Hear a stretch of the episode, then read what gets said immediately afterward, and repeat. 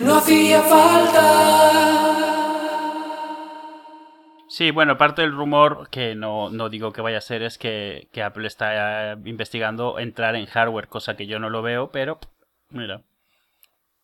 Bueno, lo harán por desesperación, ¿sabes? Porque es que en, este, este tipo de cosas... Por no poder resolver el problema, dices. de, justo, de inteligencia, de manejo, tal. lo- lo- las, fa- las, las, las fábricas de coches son, eh, son el copón. Sí, sí, sí. Por ejemplo, yo es que estoy muy quemado. Yo me compré un, un Citroën C4 Gran Picasso tal, 24.000 pavos, así, toma, pum. En Ese- ese 2012 mismo- ese y no lleva- a punto de comprar yo. Además en Pues- 2012 también. no lleva audio Bluetooth.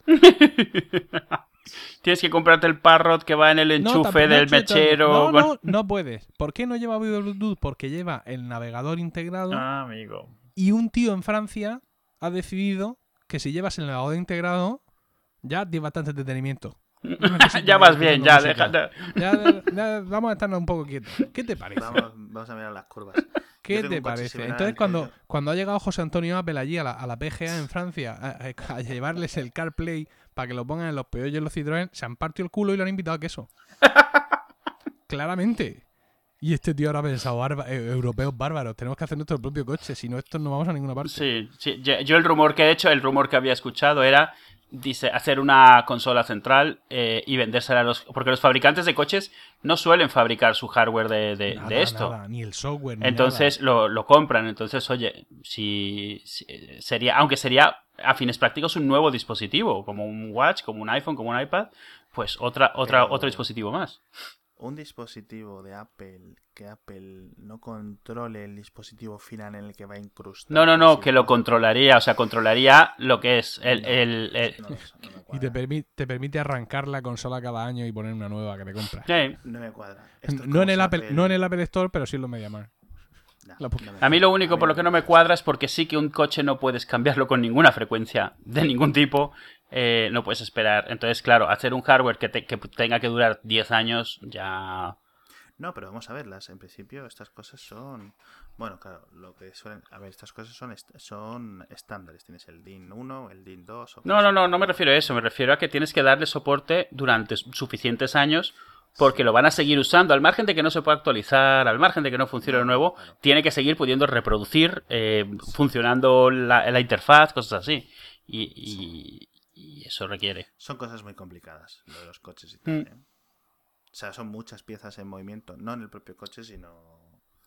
Fabricantes, Sí. deseos. Aunque te digo, en mi experiencia, en los coches, en los únicos en los que he tenido una buena experiencia de consola, digamos, ha sido en coches en los que la consola no estaba, fa- no estaba incluida por el fabricante. Ya sea que se la puse No, yo exacto. o que el fabricante, por ejemplo, en el caso del Yaris de Toyota, el fabricante salió con un fabricante separado que, que incluía un tontón real, un estéreo real, y no lo hacían ellos, y entonces eso sí que se podía utilizar. Si básicamente es. Tiene Bluetooth, tiene eh, auxiliar para el sonido, suficiente, me da Mm. igual. O sea, es que no quiero ver pantalla ninguna. Si es que es mejor el GPS, el de tu Android. mm, Sí, pero por eso no pueden 30 cobrar dólares. 2.000 euros en, la, en el concesionario. Sí, es que es literalmente. o sea, Es como, 400, es como la 1000 wifi de los hoteles. Es, mira, mientras podamos estar sangrando a los clientes, pues lo vamos a hacer. A ver, Mira, eso- yo- me- son- yo me compré un- Sí, Sí, me compré un Peugeot 307 en 2005 y le podías cambiar el, el estéreo. ¿no? Pero si le cambiabas el estéreo, eh, a ese modelo en concreto, perdías la capacidad de eh, cambiar la hora frenar. en el reloj. No, de cambiar la hora en el reloj, que tampoco está mal. Porque se hacía desde el estéreo.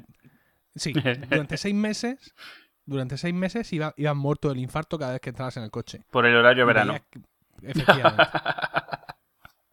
Esta es la gentuza con la que tiene que Sí, tratar sí, Apple. es, es- además es eso, es como, es un, una- una- un nivel de calidad para ciertas cosas tan bajo, para una empresa, una, una serie de empresas que se precian de ser detallistas y cuidar, pero esto es algo que históricamente lo han hecho, es muy famoso la foto esa del, del estéreo del Ferrari, que es el mismo que traen las Chevrolet monovolumen, eh, relativamente baratas, y Ferrari trae el mismo estéreo de mierda, eh, del mismo fabricante con la misma pantalla y los mismos tres botones, porque es algo que realmente para ellos es porque lo tienen que incluir, si no, no lo harían, o sea...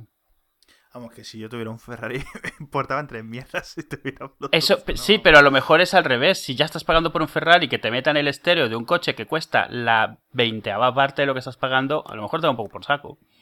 Edu, era un chiste. Ya lo sé. No, claro. Claramente no.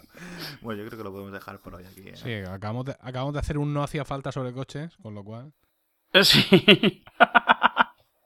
Pues qué lo, qué rendimiento de podcaster, qué cosa. lo, lo- lo- Sí, eso me da para eso, para un rellenito para la semana que viene. Hay que mantener el feed vivo, moviéndose. Sí, sí.